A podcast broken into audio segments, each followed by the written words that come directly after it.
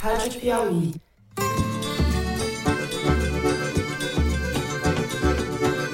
Olá, sejam muito bem-vindos ao Foro de Teresina, o podcast de política da revista Piauí. O que eu tenho a dizer a vocês? Eu não tomei a vacina. É uma decisão pessoal minha. Eu realmente fico surpreso com a busca e apreensão é, com esse motivo, ok? Eu não, tenho, eu não tenho mais nada o que falar. Eu, Fernando de Barros de Silva, na minha casa em São Paulo. Tenho o prazer de conversar com o meu amigo José Roberto de Toledo, aqui pertinho. Opa, Toledo. Opa, Fernando. Opa, Thaís. Nós vamos proteger no estado de São Paulo a propriedade privada. Não vamos tolerar a invasão de terra aqui no nosso estado. Não estamos Thaís Bilenque, que não está pertinho, está em Brasília. Salve, salve, Thaís Bilenque. Salve, salve, Fernando Toledo. A Thaís foi presa na Operação Venire e foi levada para o QG do Exército também, né? De jeito nenhum, minha vacina é autêntica, várias. o pedido do relator para mim já é suficiente e, portanto, de ofício, o projeto não será votado na noite de hoje. Bom, vamos, sem mais delongas, aos assuntos da semana. No primeiro bloco, a fraude da vacina. A Polícia Federal cumpriu na última quarta-feira 16 mandados de busca e apreensão e realizou seis prisões, entre elas a do tenente-coronel Mauro Cid, ajudante de ordens de Jair Bolsonaro, uma espécie de Fabrício Queiroz em versão turbinada, como eu costumo dizer. Na operação, que investiga a falsificação do registro de vacinas contra a Covid no sistema de controle do Ministério da Saúde, a PF foi à casa de Bolsonaro e apreendeu seu celular. O ex-presidente e sua filha mais nova, de apenas 12 anos, aparecem entre os nomes que obtiveram o registro de vacinação em Duque de Caxias, na Baixada Fluminense, sem ter tomado a vacina. A investigação da PF está materializada num relatório de 114 páginas, muito minucioso, a respeito do esquema fraudulento. Chama atenção, entre tantas coisas, o perfil dos personagens que estão na mira da polícia: seguranças do ex-presidente, militares, policiais, agentes de saúde e políticos do baixo clero do Rio de Janeiro, ou seja, uma rede de autoridades tipicamente bolsonarista, ligando um local de vacinação na Baixada Fluminense ao Palácio do Planalto. É praticamente um caso exemplar desses que podiam constar de livros para ilustrar a essência do bolsonarismo. Tudo isso me fez lembrar da famosa reunião de abril de 2020, quando Bolsonaro disse a todos os ministros, depois de reclamar que a PF não lhe dava informações, que não ia esperar fuder alguém da sua família para trocar a segurança no Rio. Bolsonaro sabia do que estava falando. No segundo bloco, nós vamos falar do futuro da direita no país, ou da extrema-direita, que gosta de se exibir mais ponderada quando convém. Tá cheio de gente querendo ocupar esse espaço que eu chamo de bolsonarismo sem Bolsonaro. Excludente de ilicitude, sim. Pau no MST, sim. Ódio ao agronegócio, sim. Mas sem deixar a farofa cair no chão e sem falsificar comprovante de vacina. Muita gente ainda vai tentar caber nesse figurino e entre eles certamente está o governador de São Paulo, Tarcísio de Freitas, um bolsonarista da ala técnica, como se isso não fosse um contrassenso. Tarcísio, que esteve com Bolsonaro na maior feira de agronegócio da América Latina, dias antes do revés do ex-presidente, e fez o discurso que os ogros do agro queriam ouvir. O ex-ministro da Infraestrutura de Bolsonaro disse que não disputaria uma eleição com seu padrinho político, o que vai ser fácil de cumprir quando a Justiça Eleitoral caçar os direitos políticos de Bolsonaro. Isso se Bolsonaro estiver solto. Por fim, no terceiro bloco, o adiamento da votação do projeto de lei das fake news.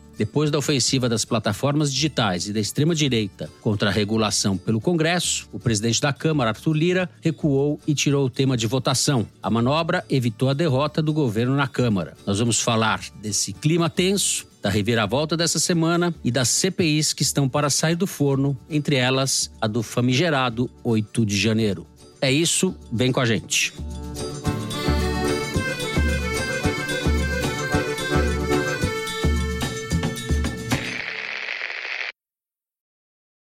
Muito bem, José Roberto de Toledo. Eu nem citei na abertura dos 35 mil dólares em espécie que foram achados na casa do tenente-coronel Mauro Cid. Cito isso aqui e passo a bola para você. Acho que essa história tem que ser explicada, né, Fernando? Porque ela tem muito personagem e muita confusão. Primeiro, o Bolsonaro está ferrado. Esse é o meu lead, tá certo? Porque o crime está fartamente comprovado. Você tem todas as mensagens trocadas entre os criminosos. O coronel Cid, esse então, está condenado, não tem dúvida, porque ele está no centro da teia. Ele é a aranha da teia, tá? E foi jogado aos leões pelo próprio Bolsonaro. Mas só quero dar o, a minha interpretação. O Bolsonaro não sei se se recupera dessa. E hoje tem uma matéria no Globo do Chico Otávio, repórter, mostrando que o Carlos Bolsonaro também está super ferrado, porque o laudo da polícia comprovou que houve rachadinha, sim, no gabinete dele. E vamos chegar nesse ponto também. Eu quero dizer com isso aqui: a família Bolsonaro está criminalmente enrolada como jamais esteve, e o Bolsonaro nunca esteve tão perto da cadeia quanto está desde quando foi deflagrada a operação e a busca e apreensão dentro da casa dele. Né? Que, que aconteceu? Outro inquérito da Polícia Federal, que investiga outros crimes do Bolsonaro e do braço direito dele, que é o tenente-coronel Mauro Cid, aquele que investiga vazamento do inquérito sigiloso da Polícia Federal. Graças a esse inquérito, a Polícia Federal apreendeu o celular do Coronel Cid, lá atrás. O Coronel Cid, como bom caquistocrata, e essa história é o maior exemplo de caquistocracia que a gente tem para relatar, ele apagou o celular, mas esqueceu de apagar as cópias do celular na nuvem. A Polícia Federal, com base nisso, conseguiu acessar o iCloud e o Google Drive do Tenente Coronel Cid e baixou todas as trocas de mensagem dele.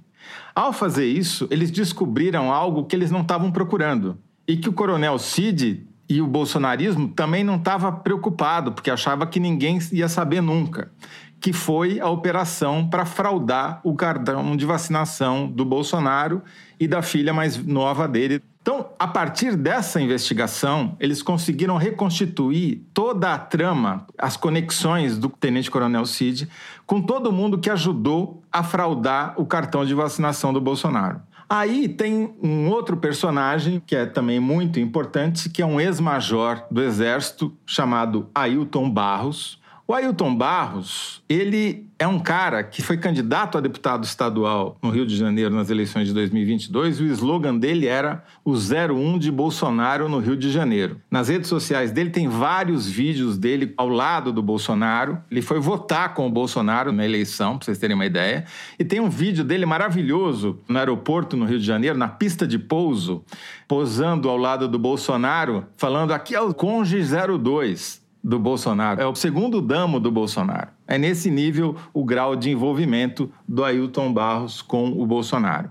E qual foi o papel dele? O Coronel Cid usou o Ailton Barros para acessar um esquema de corrupção dentro da prefeitura de Duque de Caxias, na Baixada Fluminense. Duque de Caxias foi um dos núcleos mais avançados do negacionismo vacinal no Brasil. E lá o Coronel Cid conseguiu acessar um esquema para que fosse alterado o sistema Connect SUS do, do Sistema Único de Saúde onde ficam registradas todas as vacinas. Quando você vai viajar para o exterior, você tem que levar uma certidão que é emitida pelo SUS para essa plataforma Connect SUS, dizendo que você tomou a vacina. Sai lá em inglês, bonitinho, com QR Code para ser autenticado, etc, etc. Foi isso que eles conseguiram um esquema para falsificar. O documento é verdadeiro, porque é oficial. O que foi falsificado foi a base de dados. Então, a isso se dá o nome de falsidade ideológica. Quer dizer, a forma é oficial, o conteúdo é falso. O que, que eles fizeram? Uma funcionária que, em entrevista para a Piauí, inclusive, falou que não deu a vacina do Bolsonaro, não aplicou a vacina.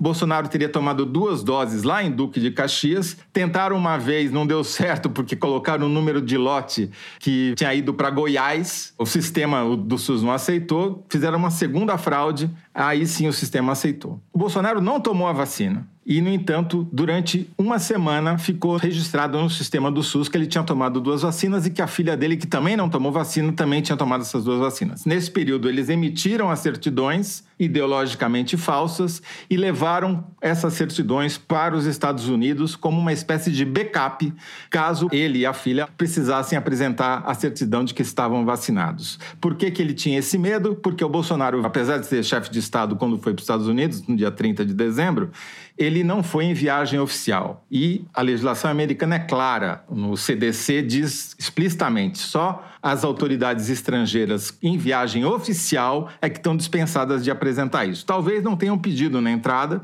mas uhum. enfim, ele levou para o garantia. Vacina então, contra a raiva também, podia pedir para ele contra a raiva. Aí não teria entrado, né?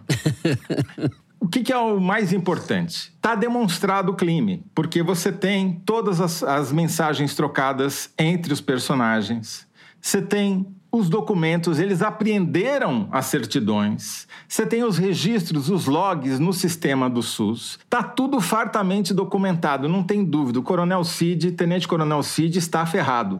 A Polícia Federal, claro que não é ela que vai apresentar a denúncia. Quem vai fazer isso é o Ministério Público mas ela deu um mapa da investigação e apontou seis crimes, seis artigos do Código Penal infringidos pela rede criminosa bolsonarista que falsificou as certidões de vacina do Bolsonaro, da filha, de mais uma porrada de gente. A única coisa que salvou o Bolsonaro da cadeia, na minha opinião, foi a Lindora. Araújo, a vice-procuradora-geral da República, que disse que Bolsonaro não tem nada a ver com isso. Foi contra que houvesse mandado a revista na casa dele. Não fosse isso, talvez até o Bolsonaro tivesse sido preso, na minha opinião. Mas isso é só a minha opinião. Agora, contra ela, talvez tenha o chefe dela, né? O Aras, que é o procurador, lavou as mãos e entregou para ela, não quis se meter, mas tem lá o Conselho Federal do Ministério Público que pode processá-lo por prevaricação. Puxa vida, seria o primeiro caso de prevaricação do Augusto Aras funcionário exemplar. Por enquanto, né? o conselho não fez isso, mas, a meu ver, esse caso é o caso mais complicado. Falta, então, a prova, o smoking gun, de que o Bolsonaro mandou ou pediu que esse crime fosse cometido. Isso não veio a público ainda. Agora tem um pequeno detalhe. Ele é o único e tão somente beneficiário do crime. Por que o Coronel Cid faria isso se não fosse para beneficiar o Bolsonaro? Porque a certidão é para ele, está em nome dele. O próprio nome do cargo do Coronel Cid já entrega ajudante de ordens, né? Ele é o ajudante de ordens. Então, assim, só duas coisas para terminar que eu já falei demais. Antes de você falar, eu só queria contar uma cena de fuga do Augusto Ara, só para a gente não sair desse assunto e depois ficar sem sentido. Ele foi ao Congresso na quarta, a operação veio a público e tinha uma solenidade no Senado para comemorar 200 anos de parlamento, enfim, e ele estava estava lá na mesa. E aí o Gilmar Mendes estava também. E quando acabou a solenidade, os repórteres foram conversar com o Gilmar Mendes e eu fui no Augusto Aras e fui perguntar para ele sobre a operação, se o Ministério Público tinha sido ouvido, porque o processo ainda estava em sigilo, então a gente não sabia qual era a posição da PGR. E ele falou que é a doutora Lindora que tinha resolvido e tal, e ele começou a fugir, fugir mesmo. e eu fui indo atrás dele. E no Senado, você sai do plenário e País aí a persegue saída Aras. É, a saída vai você entra no cafezinho e aí tem um elevador privativo de autoridades que dá direto na chapelaria e aí o carro já pega a autoridade e ela vai embora.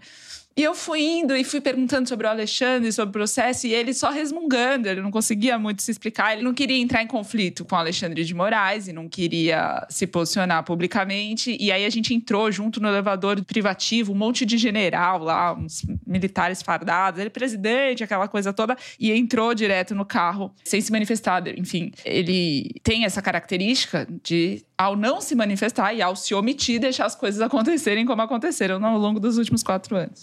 Prevaricar dá trabalho. A Thaís deu agora o famoso CQD, como queríamos demonstrar. Né? Ela provou por A mais B o papel do Aras nessa história, que é o papel de fujão. Né? Bom, voltando aqui para os nossos personagens principais. O Cid, ele ficou muito nervoso porque não esperavam essa história, né? Tanto que ninguém deu depoimento, todo mundo se calou porque não sabia o que dizer. Durante a batida, a Polícia Federal, como sempre faz, pediu para ele entregar as armas que ele tinha em casa. Aí ele abriu o cofre. No que ele abriu o cofre, ele se tocou que tinha feito uma bobagem e fechou rapidinho. Daí os policiais pediram para abrir. Aí tinha 35 mil dólares e 16 mil reais em moeda sonante dentro do cofre.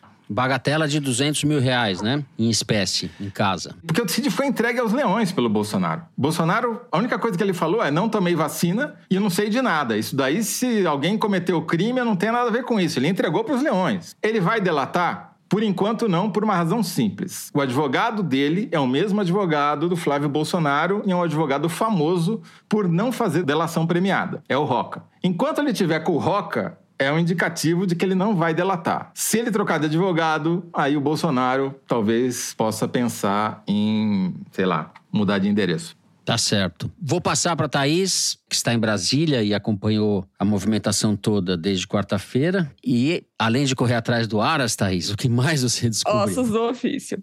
Bom, não é só o Bolsonaro que jogou o Cid para os leões. Né? Eu conversei com hoje senador Hamilton Mourão, me recebeu no seu gabinete na quarta-feira de manhã, minutos depois de a operação vir a público. Ele foi vice do Bolsonaro e preterido em 2022, em detrimento do Braga Neto, e aí se lançou candidato ao Senado pelo Republicanos e foi eleito pelo Rio Grande do Sul. O que, que ele fala? Ele fala que considera todos os bolsonaristas ou não sei quem que a gente vai considerar bolsonarista no segundo bloco, isso fica para daqui a pouco, mas eles sempre contestam os métodos, eles contestam os métodos especialmente do Alexandre de Moraes, ele diz que essa operação é tipo fishing expedition, ou seja, juntou delitos menores para abrir a possibilidade de fazer uma busca e apreensão e aí pegar celular e outros objetos na casa do Bolsonaro e do Cid e dos outros alvos para conseguir informações importantes sobre outros assuntos e outras operações. O tenente coronel Cid é filho de um general amigo do Bolsonaro e de outros generais, bem relacionado no exército, e foi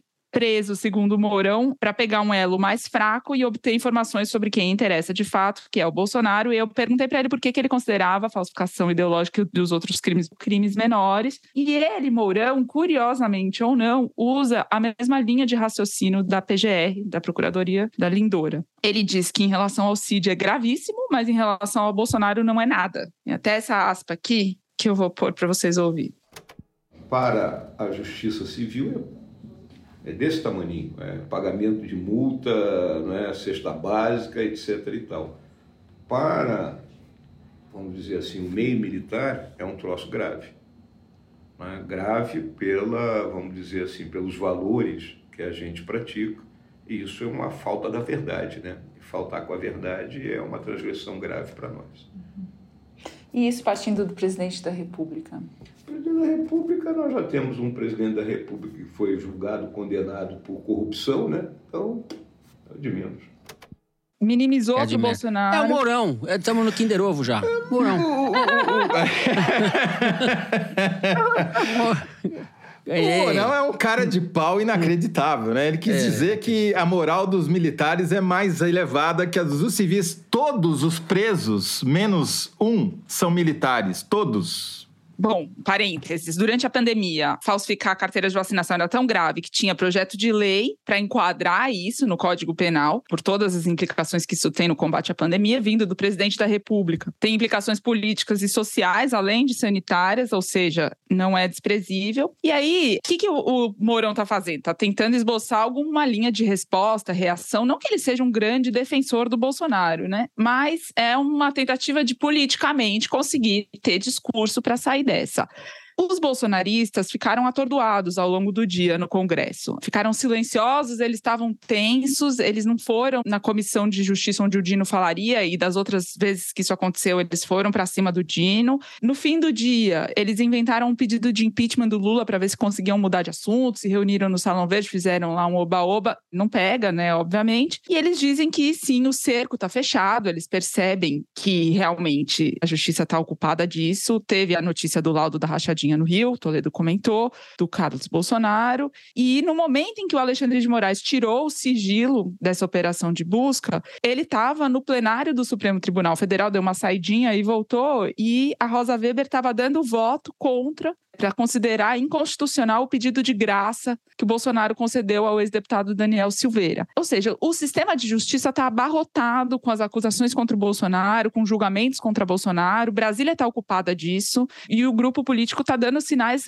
evidentes de preocupação. Agora, sobre esse elo mais fraco, como disse o Mourão, né, sobre o CID, o elo mais fraco. É preciso dizer também que entre os alvos foi preso Max Guilherme, que é um ex-sargento do BOP da Polícia Militar do Rio, que fazia segurança pessoal do Bolsonaro no dia da facada em Juiz de Fora, ganhou confiança do Bolsonaro, virou assessor especial da presidência e no fim do governo já estava fazendo o responsável pela comunicação da presidência da República, algo que a trajetória dele não havia habilitado. Para fazer. Ele, o Max Guilherme, fazia parte do que no palácio se chamava de turma do fundão, que era gente das polícias, bombeiros, gente de baixa, de média patente, de forças de segurança e que acabaram ganhando intimidade com o presidente, compuseram a equipe de gabinete, que era quem almoçava com o presidente, jantava com o presidente, fazia as coisas do dia a dia com o presidente dentro do Palácio do Planalto e ficavam no ouvido do presidente, atordoando ele com um monte de E eles fritaram muita gente no palácio, eles derrubaram ministros. Então, não são pessoas que passaram incólumes. E por isso mesmo, né, tem muita gente que, a despeito dessa preocupação com o futuro do bolsonarismo, com o futuro do Bolsonaro, com a prisão do Bolsonaro, muita gente feliz e comemorando essa operação no entorno do presidente, porque essas figuras que foram alvo ontem não são unânimes, muito longe disso. Atrapalharam e fizeram o circo pegar fogo. Então agora as pessoas que estão que foram vítimas, né, foram alvos dessa turma, estão felizes de ver o circo pegar fogo do outro lado também.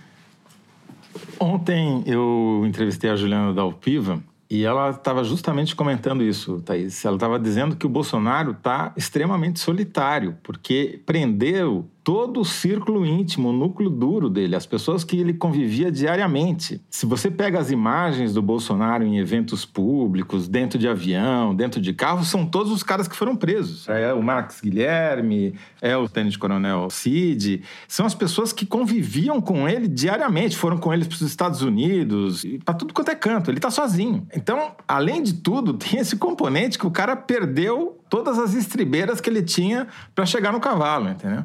Enfim, é um momento muito, muito delicado, em que ele está no foco, no alvo, muito perto de tomar uma porrada que ele nunca tomou, e do Carlos Bolsonaro agora é idem, porque essa investigação esse laudo comprovou que o chefe de gabinete dele, do Carlos, na Câmara dos Vereadores do Rio de Janeiro, recebeu 2 milhões de reais de funcionários do gabinete e fez pagamentos para o Carlos Bolsonaro de despesas do Carlos Bolsonaro pela conta pessoal dele. Ou seja, nesse caso, não está faltando a smoking gun, já tem a smoking gun. Né? A conexão fecha.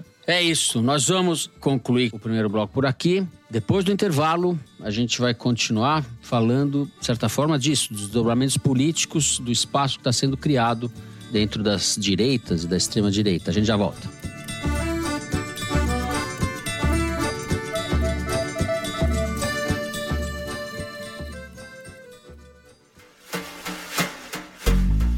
Na revista Piauí de maio, Ricardo Baltazar conta como os industriais paulistas se reaproximaram do PT após um longo namoro com o bolsonarismo.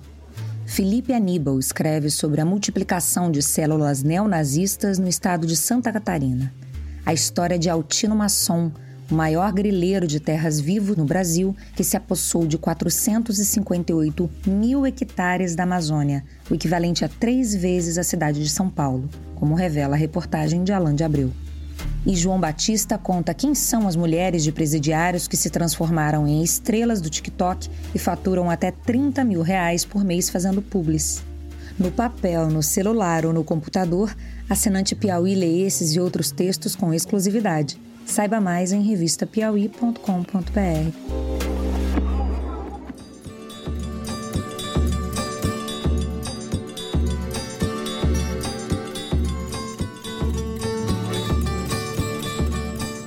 Muito bem. Eu falei na abertura do bolsonarismo sem Bolsonaro e, salvo engano meu, meus colegas, amigos, quem sai na frente nessa faixa, por enquanto, é o governador de São Paulo, Tarcísio de Freitas, que esteve com Bolsonaro na feira do agronegócio na Grande Matão do Toledo, fez ali discurso antipetista para o gosto da plateia. E, mais importante do que isso, talvez, ou além disso, anunciou aumento do salário mínimo de São Paulo no valor acima da média nacional, disse que vai aumentar o salário dos policiais e está numa ofensiva aí, deu entrevista para André Sardina Globo News essa semana, Está numa ofensiva para ocupar esse espaço, Zé. Estou exagerando ou é isso mesmo? E conseguiu. O Tarcísio de Freitas foi o governador mais buscado no Google nos últimos 30 dias no Brasil, segundo o levantamento exclusivo para o Foro de Teresina, feito pelo pessoal do Google Trends ultrapassou o Romeu Zema, de Minas Gerais, que ficou em segundo lugar, e o Eduardo Leite, do Rio Grande do Sul, que ficou em terceiro, que são os três governadores de oposição que estão disputando esse espaço para quem vai enfrentar o Lula ou quem for o candidato do governo em 2026. E o próprio Bolsonaro, lá no AgriShow, em Ribeirão, falou que tem gente melhor do que eu para disputar 2026. Falou isso ao lado do Tarcísio de Freitas, só faltou indicar o Tarcísio como sucessor, né? Em Brasília, a própria cúpula lá do Arenão, não vou dar nomes, mas vocês sabem todos quem é o cara que manda no Arenão, já considera o Tarcísio o nome principal para a sucessão do Bolsonaro pelo lado da direita, entendeu?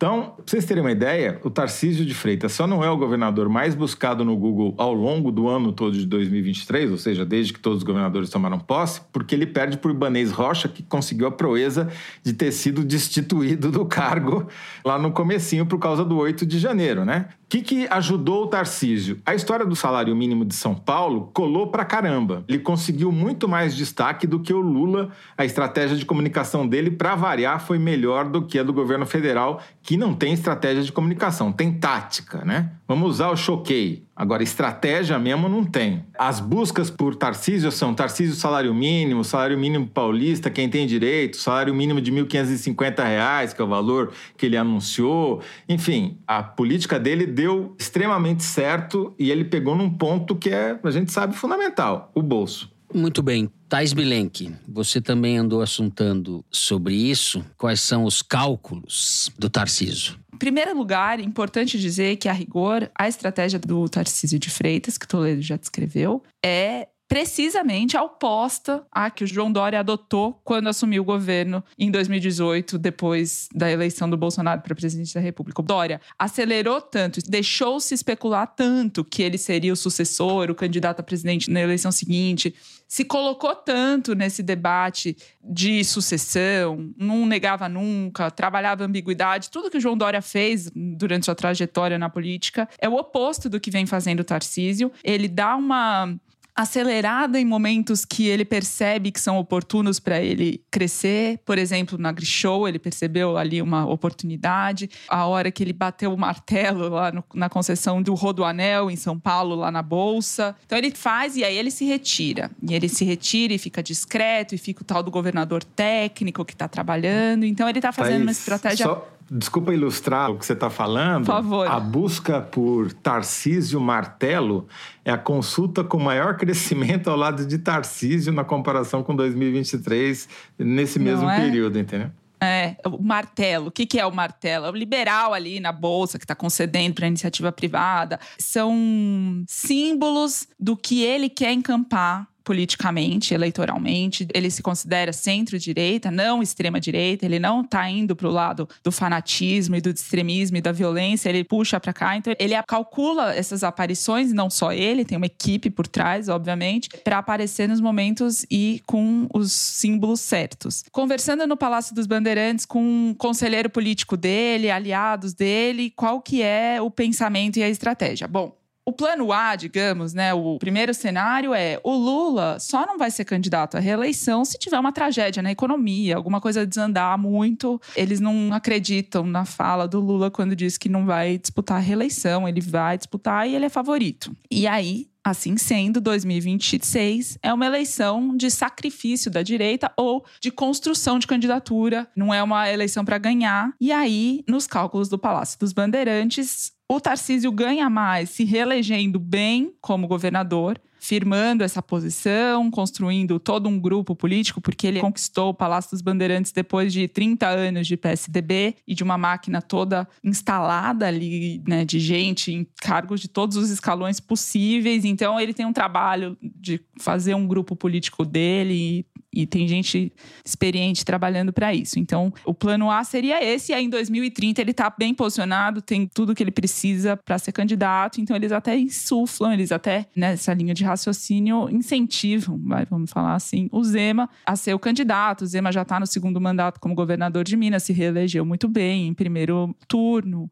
E aí ele vai para o sacrifício. Por que, que o Tarcísio fala, se assume como um candidato de centro-direita? Porque nas contas deles, o bolsonarismo radical mesmo gira em torno de 15% do eleitorado, não mais do que isso. O que ele consegue é o voto antipetista, é um voto que se vê órfão de candidatos de direita fortes, com perspectiva de ganhar e tal. Então ele vai até o radicalismo e volta, ele recua. Então ele tem lá a secretária de cultura, ele compra algumas brigas e depois dá uma recuada, né? Ele faz as cenas e volta, ele diz que é muito leal e vai ser leal, porque outra coisa que o Dória fez foi trair o padrinho político dele, o Alckmin, e trair outras pessoas que o ajudaram nessa trajetória. E o Tarcísio não dá sinais de que vai cometer o mesmo engano na política É, quando você faz. o Tarcísio trabalhou com o Bolsonaro, foi ministro do Bolsonaro esse tempo todo e que essa semana, nessa entrevista da Globo News, disse que é bolsonarista, né? Fez questão de... que é bolsonarista e que nunca disputaria contra o, o Bolsonaro. O Tarcísio, para ser bolsonarista, precisaria começar de novo, porque ele trabalhou no governo Dilma, ele trabalhou no governo Temer, né? Ele não é um bolsonarista convicto, e aí ele mais cresceu e se lançou e se elegeu governador de São Paulo por causa do Bolsonaro. Não dá sinais de que vai cometer os erros que o antecessor dele cometeu. É, mas ainda não há evidências, ou elas são ainda prematuras, de que ele vai ser viável eleitoralmente, né? Precisa o tal apelo popular que o Bolsonaro tem, assim como o Lula, obviamente, tem. Esse é o desafio de qualquer outro candidato, porque a gente viu nessa eleição. E esse ambiente continua ainda, apesar de todos os gastos políticos do Bolsonaro, eu acompanho vocês, é, ele se inviabiliza cada vez mais. Eleitoralmente, ainda ele tem peso. E por isso que eu vejo o cenário ainda muito incerto, apesar de concordar com tudo que vocês falaram a respeito do Tarcísio, eu acho que como o quadro é muito incerto, outros nomes no campo da direita vão aparecer. O Bolsonaro é uma pessoa volúvel, a gente não sabe como ele vai estar em termos populares e em termos em condições políticas de interferir mais adiante. A gente não sabe se a direita e a centro-direita vão caminhar juntas. Porque o Tarcísio, nessa entrevista para Sadid, citou como se fosse um degradê, citou o Bolsonaro, vai até o Eduardo Leite. Ele cita a si mesmo, o Ratinho Júnior, do Paraná, o Zema. Ele faz um degradê como se fosse tudo do mesmo campo. E, de certa forma, essas pessoas se veem quase como do mesmo campo, com diferenças suaves, né? Agora, o Eduardo Leite é mais palatável para a terceira via, né? Esses caras, será que a terceira via e o bolsonarismo, que tem uma zona de intersecção enorme, vão conversar? A gente não sabe nada disso. E o Lula, por sua vez, que acho que está no jogo, sim, mas vamos dizer com todas as palavras, né? Ele é um político idoso. Isso não é trivial. Daqui a quatro anos a gente não sabe como vai estar. Disputar a eleição com mais de 80 anos não é Aí fácil. Tá aí o Biden. Tá aí o lançar- Biden, eu acabou sei, de se mas- lançar candidato à reeleição com mais de Com 80 quantos Isso, anos? É. isso é um fato, né? O Lula, se o Lula quiser ser candidato, não tem dúvida que ele é candidato. Ninguém imagina que alguém na esquerda vai se opor ao Lula. A não ser que tenha um desastre econômico de proporções que a gente não consegue visualizar hoje. O Roberto Campos Neto está trabalhando para isso, né? Porque manteve a taxa de juros por um ano nas alturas sem motivo, com a inflação cadente, mas tudo bem. É. O Bolsonaro, essa história da prisão do núcleo duro dele é também o gabinete do ódio, porque o Carlos Bolsonaro também tá. Então, a- o poder de influência digital ficou claro ontem. O levantamento aqui da Arquimedes mostrou que eles tomaram vareio na história da falsificação da vacina. A única coisa que eles sabem dizer é: o Bolsonaro não tem nada a ver com isso. O Bolsonaro não tomou a vacina. É, repetir as palavras do chefe, não tem estratégia de comunicação. É, a Lindoras foi a grande salvadora da pátria ontem. Tirando isso, eles não têm o que falar. Perderam aqui de 60 a 40, num- numa discussão que normalmente eles ganhariam, né? Então, assim, tem, eu acho que pode haver uma desarticulação. Se tivesse aprovado o PL das fake news, aí então eles estariam mais ferrados ainda. Por sorte, sorte não, porque o Google jogou pesado. Mas como não aprovou, ainda ganharam um fôlego. Agora eu concordo com você. Nós estamos em maio de 2023, eleição em 2026. Até lá vai acontecer uma porrada de coisa, né? Agora, o Tarcísio também tem problemas que ele vai precisar resolver, porque todos os indicadores de violência cresceram no primeiro trimestre dele como governador em São Paulo. Estupro aumentou, homicídio aumentou, roubo aumentou. A estratégia de segurança dele, por enquanto, é um fracasso.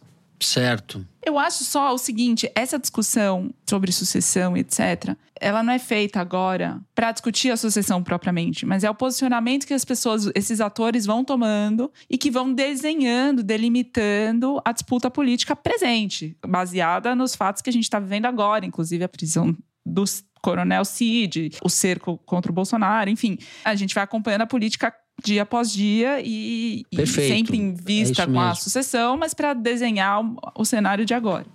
É, são as opções de poder, porque tão importante quanto o poder é a opção de poder. O cara está sempre olhando quatro, oito anos na frente para saber E de que lado ele tem que ficar. É, que está em risco ainda, ou está em jogo a democracia brasileira, porque tem setores da direita que são claramente antidemocráticos, e a começar pelo Bolsonaro, né, que é um golpista, todo o grupo que está em torno dele, e tem setores da direita mais comprometidos ou avessos a, a uma aventura autoritária. E né? tem setores da direita que se bandeiam para o golpismo quando a perspectiva de poder deles é um golpista ou Sim, um antidemocrático, um autoritário. E Moro. que, e que vem pro lado da democracia se isso tem apelo eleitoral para eles também. Então, por isso, por isso, de novo, que essa discussão é feita agora.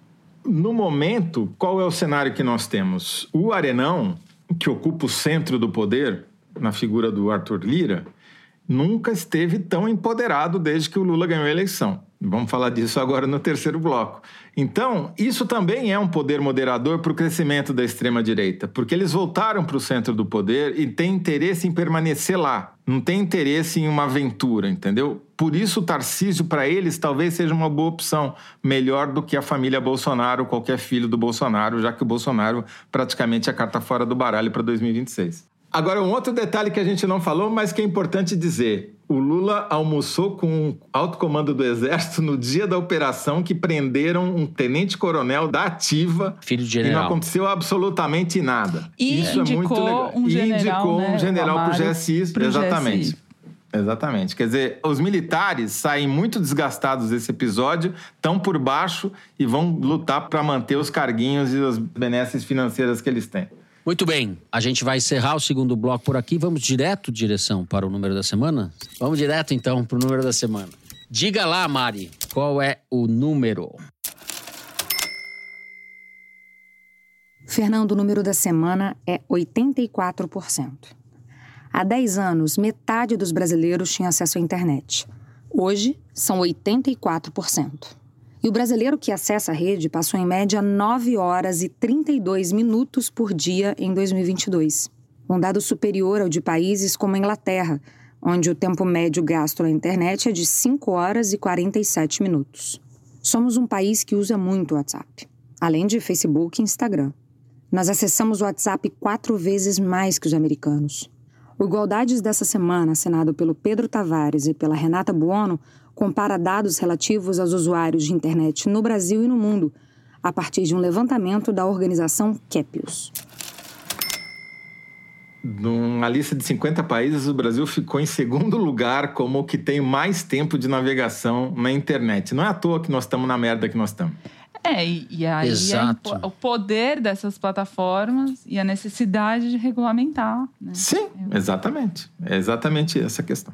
Mexendo, paradoxo, mexendo nas redes sociais antes de começar a gravação, bati ali com o negócio no Instagram do Arnaldo Antunes falando justamente da necessidade que a gente tem de sair um pouco dessa sensibilidade maluca das redes sociais. Eu fico pensando quantas horas por dia eu gasto. Eu me culpo todo dia isso e, não é uma coisa que atordoa a pessoa, né? É aquela atenção dispersa que você vai mudando de uma coisa para outra sem ter concentração para nada. Essas É duas últimas semanas foram uma loucura. Nada, nenhuma notícia, por mais bombástica que tenha sido, conseguiu ter um ciclo maior do que 24 horas. Encerra o número da semana. Vamos falar no terceiro bloco de TikTok. Cada um faz a sua dancinha aqui e a gente acaba o programa. Tá bom, Mari?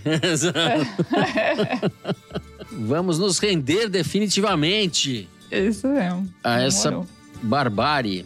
Vamos falar no terceiro bloco da pele das fake news. Não sai daí, selva. A gente já volta.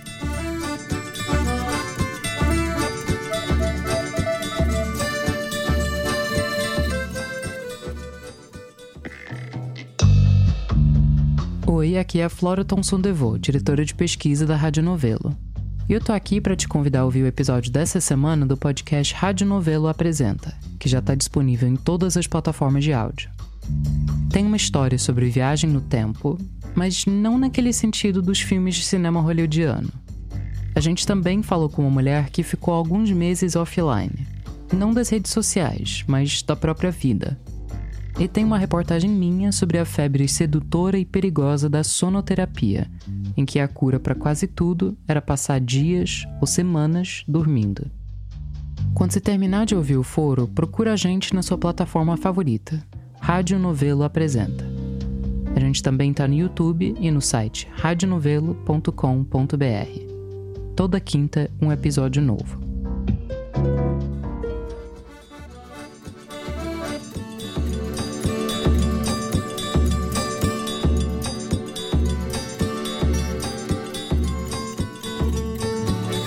Muito bem. Num passado remoto, a última terça-feira, a gente teve um dia bastante tumultuado no Congresso, na Câmara especificamente. O Arthur Lira se reuniu antes com o Lula para discutir a relação dos deputados do parlamento com o governo. Era o dia que ia se votar o PL das fake news. O Orlando Silva, que é o relator do projeto, pediu para ser adiado. Na verdade, ele foi orientado pelo Arthur Lira a fazer isso porque o PL ia ser derrotado. Houve uma ofensiva bastante agressiva das plataformas contra o PL isso surtiu efeito, a ponto do Arthur Lira dizer as big techs estavam impedindo o funcionamento de um poder. Arthur Lira, esse grande comunista. Thaís Bilenque, vamos falar um pouco desse dia, da tramitação desse projeto, do que você apurou aí em Brasília. É, foram vários fatores que contribuíram para esse desfecho. Eu vou começar no, em tempos Jurássicos, que foi no começo da semana passada, quando a urgência passou raspando e acendeu todos os alertas de que o Lira e o Orlando Silva, relator, precisavam de votos da direita para conseguir aprovar o projeto na semana seguinte, no caso, esta.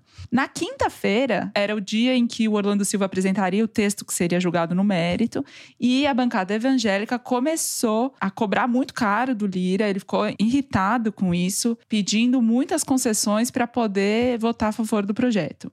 A bancada evangélica não pede só artigos que defendam a liberdade religiosa. Deixemos isso bastante claro, porque isso nunca esteve em risco no projeto de lei. O Orlando Silva até pôs isso, porque diante do clamor fez-se necessário, mas o que a bancada evangélica quer, o que as outras bancadas querem também. O mesmo jogo de política da Câmara dos Deputados. E aí, no fim de semana, começou uma campanha muito pesada das plataformas e dos grupos evangélicos, os eleitores e os deputados também. O Deltan Dallagnol viu aí uma oportunidade de aparecer e começou a dizer nas redes que a fé ia ser censurada se o projeto de lei fosse aprovado, e isso se espalhou com muita é. fake news e mentira. E com enorme ajuda das plataformas, porque afinal de contas eram elas promovendo o seu próprio conteúdo, né? O que o Google fez no feriado, de colocar um link no lugar de maior audiência da internet, que é a capa do Google, dizendo que o negócio ia ferrar com a liberdade de expressão e a chantagem que ele fez com os youtubers dizendo que eles iam perder dinheiro, que até o Felipe Neto foi reclamar, e a ameaça do Google em cortar o dinheiro das mídias jornalísticas que recebem o dinheiro lá do Google Destaques, tudo isso obviamente contribuiu. E a, o resultado é que no levantamento da Arquimedes foi, em geral, 2080 nas redes sociais contra o PL, sendo que na população, se você pergunta, tem várias pesquisas de opinião que foram feitas, é o contrário. A imensa maioria da população apoia a regulamentação das mídias sociais porque entende que tem um excesso de poder. Mas nas redes, o lobby contra a regulamentação foi muito mais forte porque casou as próprias mídias com seu enorme poder, a bancada evangélica que a Thaís acabou de explicar e o bolsonarismo, que foi o grande beneficiário dessa desregulamentação né? Bom, dada toda a campanha que se instalou da virada da semana passada para essa, a Universal então se posicionou contra o projeto de lei e o Marcos Pereira, que é presidente nacional do Republicanos, o partido ligado à Universal, um bispo licenciado da Universal, diga-se de passagem, que estava empenhado até semana passada a conseguir votos para aprovar a urgência do projeto e depois estava também empenhado em aprovar o projeto, inclusive defendeu que o projeto não ia acabar com a liberdade religiosa, foi posto nessa situação em que a Universal se posicionou publicamente contra o projeto de lei. E aí, os votos da bancada dos republicanos, que tinha sido algo como 28 deputados a favor da urgência na semana passada e oito contra, se inverteu nas contas internas que se fez na Câmara dos Deputados. Na terça-feira, já estava 30 deputados contra e 9 a favor. Então, houve uma reviravolta no final de semana por causa disso tudo que a gente está falando. E, e, aí, a delicadeza dessa questão é a seguinte: a Abert e a Abratel, que são duas associações de emissoras de rádio e televisão, que estão publicamente posicionadas favoráveis ao projeto de lei, especificamente por causa de artigos que prevêem remuneração de conteúdo jornalístico. A Abratel tem entre as suas filiadas a Record, estava a favor do projeto de lei. E aí, por uma decisão muito sensível, de cima para baixo, a Igreja Universal decidiu-se contra o projeto de lei e então Marcos Pereira foi a público e publicou um vídeo dizendo que então o Republicanos era contrário ao projeto de lei e aí nessa hora o Orlando Silva e o Arthur Lira tinham perdido o fiel da balança, que era o Republicanos, que era o termômetro para saber a viabilidade do projeto e aí a coisa desandou. Para além disso, o governo contribuiu para esse desfecho no seguinte sentido: o Lula negociou com o Lira liberação de emenda no Palácio da Alvorada de manhã fora da agenda, mas o governo não colocou e não instruiu seus deputados para ajudarem no convencimento daqueles que estavam indecisos, porque até o final da semana passada tinha muita gente no meio do caminho sem saber como ia votar, e o governo não se empenhou em convencer e virar votos a favor desse projeto, enquanto a direita tinha ali a artilharia de Nicolas Ferreira, Eduardo Bolsonaro e os outros deputados bolsonaristas atacando o projeto de frente. Na reta final, na terça-feira, o Flávio Dino, ministro da Justiça, chama uma entrevista para dizer que o Google tinha feito publicidade cifrada e impondo uma multa milionária se aquilo não fosse tirado do ar imediatamente e sugerindo que faria o mesmo contra as outras plataformas. Aí perguntaram para ele durante essa entrevista se havia tido diálogo com o Google para a tomada daquela decisão, e ele disse o diálogo é acautelar. E aí, bem, na sociedade civil, inclusive, se questionou se aquilo lá podia ser considerado mesmo uma publicidade cifrada, acharam que foi um pouco exagerado. O Dino frisou mais de uma vez que aquele texto não era do governo, que aquele texto era da Câmara, era do Lira e do Orlando Silva, ele falou isso textualmente. O governo, o Dino em particular, e o Supremo Tribunal Federal queriam um texto mais duro, já estavam puxando a corda para esse lado, queriam um texto mais punitivista em relação às plataformas. E aí o Alexandre, vendo, depois do Dino impor essa cautelar, foi mostrar que também estava no jogo, mandou a Polícia Federal ouvir os executivos do Google, da Meta e do Spotify. E aí pronto, eles conseguiram reforçar o discurso da censura que as plataformas, a extrema-direita e os evangélicos estavam fazendo, assustou quem estava indeciso e o projeto ficou inviabilizado nesse momento. Qual que é a questão que se coloca aí? O Supremo Tribunal Federal tem uma pauta que está no ar, que pode ser pautada a qualquer momento, que é alterar o marco civil da internet. Tem uma, um artigo 19 que isenta as plataformas de responsabilidade pelo que é publicado nelas. Alguns ministros são favoráveis à derrubada desse artigo e podem mexer, inclusive, até mais. O Supremo já deixou muito claro que vai dar uma canetada se o Congresso não legislar. O que é um problema para os pesquisadores de direitos na internet vem que se perde com isso, se o Supremo der uma canetada no lugar de uma aprovação de um projeto de lei, se perde a possibilidade de aprovar uma legislação mais sofisticada, mais moderna, com nuances, com salvaguardas de liberdade de expressão, com inspiração em legislação estrangeira. E ainda eu acrescento um problema a mais, que é que uma canetada do Supremo nisso, uma decisão do Supremo que derrube um artigo do Marco Civil, reforça o argumento da extrema-direita de ditadura da toga, que o Supremo excede as suas prerrogativas, que o Supremo ocupa o lugar de outros poderes, e aí contamina mais o debate político com pautas antidemocráticas deteriora ainda mais esse debate. O Orlando Silva tem expectativa de voltar a pôr esse projeto de lei na pauta depois que o Lira voltar dos Estados Unidos, ou seja, daqui uma, duas semanas, mas precisa construir um ambiente para isso e o ambiente foi muito deteriorado. Então, é uma tarefa difícil. Muito bem. Eu queria maximizar a responsabilidade das próprias plataformas. Para mim, elas foram o ator mais importante disso, todos os outros foram acessórios. Porque elas mudaram a discussão. A gente usa, inclusive, um verbo omnipotencial que é, a meu ver, equivocado do ponto de vista da comunicação. Não se trata de regulamentar as plataformas, porque regulamentar não significa nada. Pode ser para mal, para o bem, etc a questão é dar responsabilização jurídica para as plataformas, que esse artigo 19 do Marco Civil excluiu. Elas são hoje inimputáveis. Se eu, você, Thaís, Fernando, falarmos alguma coisa aqui que seja passível de punição, nós vamos ser punidos. Mas se isso daqui for para o YouTube, o YouTube não será punido. Se a Piauí, o UOL, a Folha, a Rede Globo falar alguma coisa indevida, ela vai ser punida o Google, o Facebook, o Twitter não serão punidos. E é isso que precisa acabar, com essa inimputabilidade. Essa é a única coisa que realmente interessa, a coisa mais fundamental. A segunda coisa é dar transparência para os metadados dessas plataformas, para elas acabarem com esse papinho. Tirei um milhão de vídeos nazistas do YouTube, mas quantos tinham? Um bilhão? 10 milhões, 100 milhões, porque uma coisa é ser 1%, outra coisa é ser 100%. A gente não sabe. Né? E essa regulamentação, esse projeto de lei, criava as condições para a gente ter um mínimo de acesso aos dados. Essas são as duas coisas mais importantes desse projeto de lei. Todo o resto não é que não seja importante, mas é menos fundamental e é divisivo. E aí as plataformas tiveram uma estratégia de comunicação muito melhor do que a do governo e a dos defensores do projeto.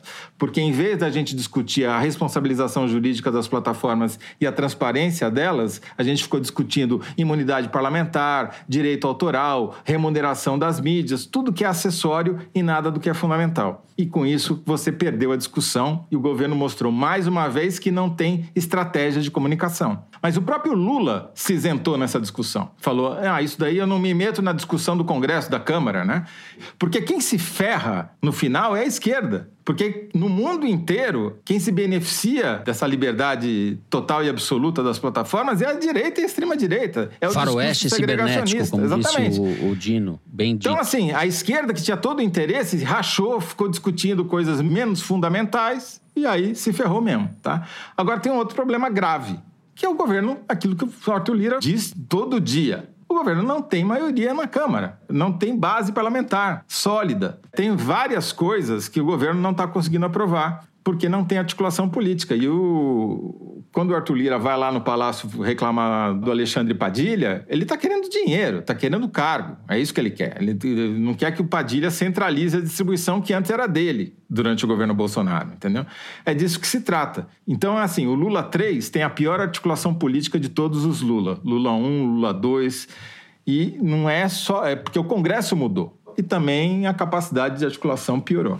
Muito bem. Eu ia perguntar para vocês sobre esse órgão regulador que foi limado, mas acho que vai ficar grande, né? Não, Porque... tem uma proposta, né? O Orlando Silva quer colocar a Anatel como responsável. E aí, com isso, pretende conseguir votos do MDB que viraram contra Cara, o projeto da semana aí, passada para essa. Esse é mais um exemplo de como tudo que é ruim pode piorar, né? Entrevistei o Caio Machado essa semana, que é um advogado especializado nesse tema, diretor executivo do Instituto Vero sobre esse assunto, ele falou assim: vem cá, a Anatel resolve todos os seus problemas de telefonia, né? Com a Vivo, com a Claro, ela trata super bem isso daí. Você acha que eles vão ter capacidade de resolver os problemas das plataformas? É a pior solução possível colocar a Anatel como a agência reguladora desse negócio. Bom, nós encerramos o terceiro bloco do programa e vamos direto para o Kinder Ovo, é isso?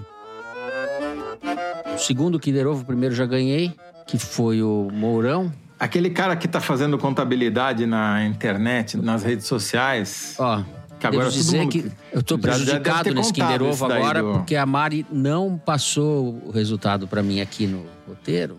Então isso me deixou realmente é, vulnerável. É, então, diante dessa confissão, fica mais do que evidente a necessidade de CPI. Vamos lá, Mari, solta aí.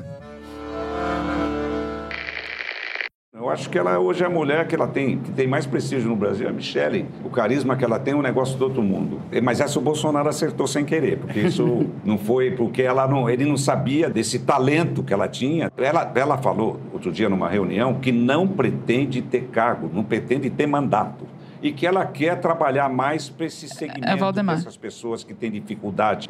Esse pessoal surdo, mudo, esse pessoal que tem dificuldade de locomoção e que não são assistidos pelo governo. Esse Nossa, mas tá, tá, tá diferente a voz dele, não tá... O boy, Olha, você perdeu o boy, hein, Zé? Eu, eu almocei Thaís muitas vezes com o boy, mas não... É. Ele colocou alguma coisa no dente, mudou a... Mudou o jeito dele falar. É, ex-deputado federal Presidente do PL, Valdemar Costa Neto, em entrevista ao UOL. Thaís Bilenque subindo no ranking. Um a um. Toledo perdeu hoje, que eu acertei. Ah, esse foi uma vergonha. Esse daí foi Sim. uma vergonha dupla, né? a cara de satisfação da Thaís. Eu adoro. Ah, eu ainda quero virar esse placar, sério, quero mesmo. Bom, vitória da Thaís em Brasília, feliz da vida. A gente vai direto para o nosso Correio Elegante. O melhor momento do programa é vocês que fazem. Eu começo então lendo um e-mail enviado pela Liliana Sulzbach, B-A-C-H, S-U-L-Z, Sulzbach. Ouvindo as dificuldades do Fernando e de outros ouvintes em pronunciar Alexa, lembrei da minha mãe, a saudosa Dona Norma, que infelizmente nos deixou no fatídico 8 de janeiro.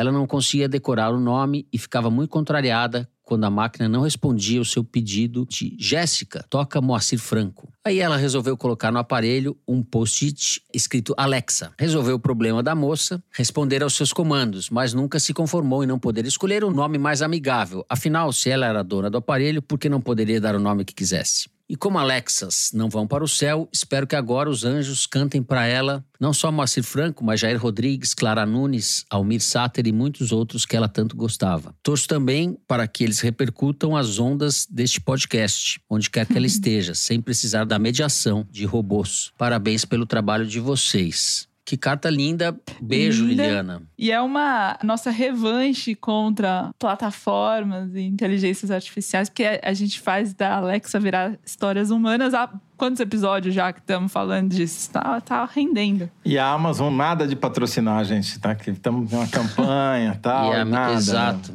E a minha ignorância, estupidez criativa tá... É, o Schumpeter não tem o conceito de destruição criativa, que é o que impulsiona o capitalismo. Eu sou a estupidez criativa que impulsiona o Foro de Teresina.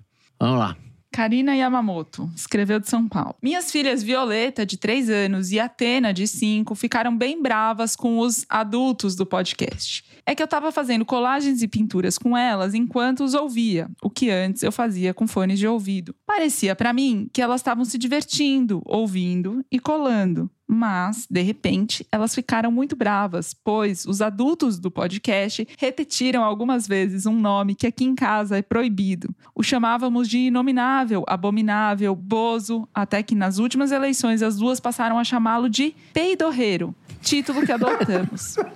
Mas vocês estavam aqui dentro de casa e não cumpriram o combinado, levaram bronca. Obrigado pela intrigante e divertida companhia semanal. ai, ai, Violeta e Atena. Violeta e Atena, eu devo dizer para vocês o seguinte: esse cara não passa de um peidorreiro, tá ok? eu sou daí, peidorreiro. Até agora adotamos. Bom, o Gustavo Soares propõe a criação de um novo quadro no Foro de Teresina entre o Kinder Ovo e o Correio Elegante. Seria um quadro Teresiner Pede Música. Escreve ele. Eu começo com um clássico que meu pai cantava para nós crianças, acompanhando no violão, porque é a trilha perfeita para as joias da Michele na cozinha do palácio. Eu não sei cantar. Peguei, olhei, chacoalhei, guardei. Tornei pegar, chacoalhar, guardar e colocar no mesmo lugar. Era do coral dos bigodudos da Globo. Zé Roberto e Fernando talvez conheçam. Thaís acho improvável. Por que a discriminação? Eu nunca ouvi esse negócio aqui. Um beijo é pro seu Edson. da Globo? Pois é, é, não faço ideia. Um beijo para o seu Edson, pai querido, mas embrutecido e perdido para o bolsonarismo, que nunca na vida ouvirá o foro. E beijo para vocês três. Eu acho que em vez desse quadro de Teresina Pede Música, você devia se incorporar àquela outra campanha que a gente lançou uns dois ou três foros atrás, que é Faça Sua Mãe ouvir o Foro de Teresina. Muito bem, muito bem, apoiado. A Tazane, a sua mãe, faça com que ela ouça o Foro de Teresina. Sabe que me lembrou, gostei da carta da minha, me lembrou Cem Anos de Solidão, do Garcia Marques, que as pessoas iam esquecendo o nome, as, o nome das coisas e iam daí pondo post-it, papelzinho colando, né? Cadeira, mesa. Cabeção! E depois elas iam esquecendo o próprio o que, que aquela palavra queria dizer. Então era uma espécie, era, eram camadas. Chama, de, de, não é, não é. Isso daí você confundiu, Fernando. Isso daí não é Garcia Marques. Isso daí chama-se Alzheimer. Era, mas é em Garcia Marques, tá? Em Garcia Marques, tá? E que tá no filme da. aquele lindo filme com a Julianne Moore, como chama? Que é baseado no livro, né? Hum, não vi esse. Teve um momento cabeção, Alice. então. Maravilhoso. Vê, você vai amar. Você vai gostar. Boa. Então, a gente vai terminando assim o programa de hoje. Se gostou, não deixa de seguir e dar. Nem vou falar nada, vocês completam. Five dar. stars. Parará. É, five stars e comenta ou faz uma pergunta pra gente no Spotify. Mas olha lá o que você vai perguntar pro Toledo, que ele é bravo. Pode também seguir a gente no Apple Podcast, na Amazon Music, favoritar na Deezer e se inscrever no Google Podcast, no Castbox ou no YouTube. O Foro de Teresina é uma produção da Rádio Novelo para a revista Piauí com a coordenação geral da Evelyn Argenta. A direção é da Mari Faria e a produção da Lara Machado, do Marcos Amoroso e do Thales Braga. O apoio de produção é da Gabriela Varela, a edição da Evelyn Argenta e do Thiago Picado. A finalização e a mixagem são do Luiz Rodrigues e do João Jabassi, do Pipoca Sound. Jabassi também, que é o intérprete da nossa melodia tema, composta por Vânia Salles e Beto Boreno. A nossa coordenação digital é feita pela Fê Cris Vasconcelos e pela Bia Ribeiro. Checagem do programa é do João Felipe Carvalho.